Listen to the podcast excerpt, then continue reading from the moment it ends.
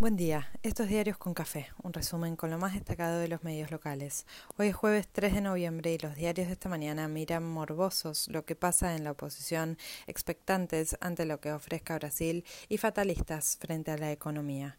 Bolsonaro confirma la pésima administración de su derrota. Juntos sigue a misil limpio y la economía busca dólares en el turismo, los mismos que reclama la industria o más para cumplir con un FMI deseoso de ortodoxia. Por suerte, la justicia viene tranqui, ¿o no? La guerra en la oposición siguió sumando elementos, análisis y especulación.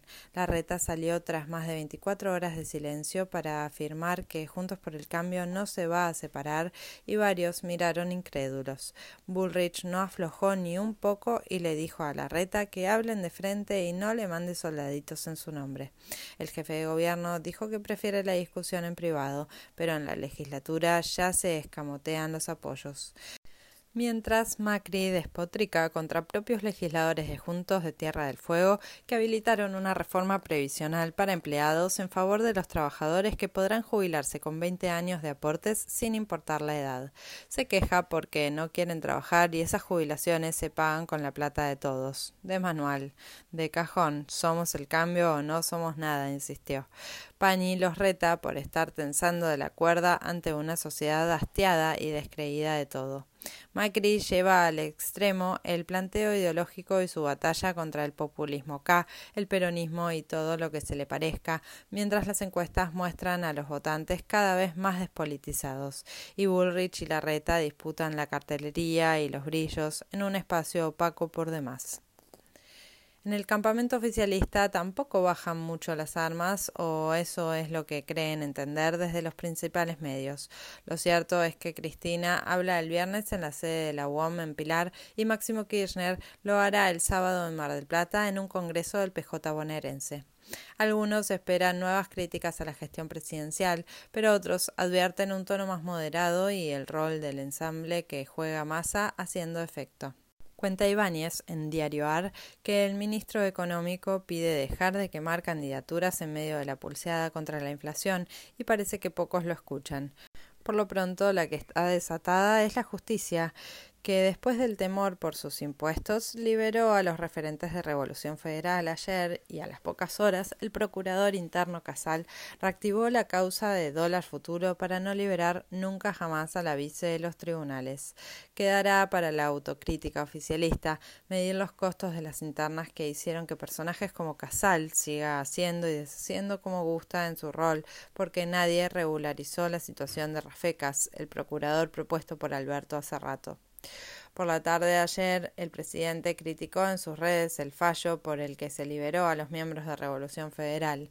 La defensa de Cristina avisó que apelará y reclamó la normalización de las designaciones en la Cámara Federal. Hubo quienes lo leyeron como un guiño a la vice y así lo fue. Por su parte, se informó que Juan Manuel Abal Medina se suma ad honorem a la jefatura de gabinete. Y Clarín cuenta que este uso manda mensajes porque, como estábamos tranqui, la pirotecnia siempre garpa. En el frente económico, el gobierno anunció que a partir de mañana los pagos con tarjeta de turistas extranjeros cotizarán al valor del dólar MEP, que hoy está en 291 pesos, en vez de al tipo de cambio oficial, 163. Así, las cuentas públicas buscarán quedarse con algo de ganancia del boom turístico que solo alimenta al blue y al mercado irregular.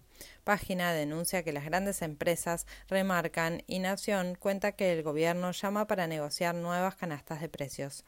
YPF cerró el día aumentando los precios de sus combustibles un 6% más y no queda claro quién hace el esfuerzo y el aporte en la lucha contra la inflación.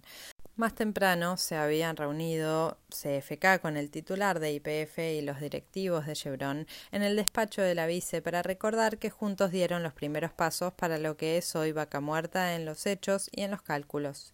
Desde la app Mi Argentina se presentó Tina, la nueva asistente virtual para trámites en la administración pública, el BOTI de la ciudad a nivel nacional. Lo esperamos más eficiente.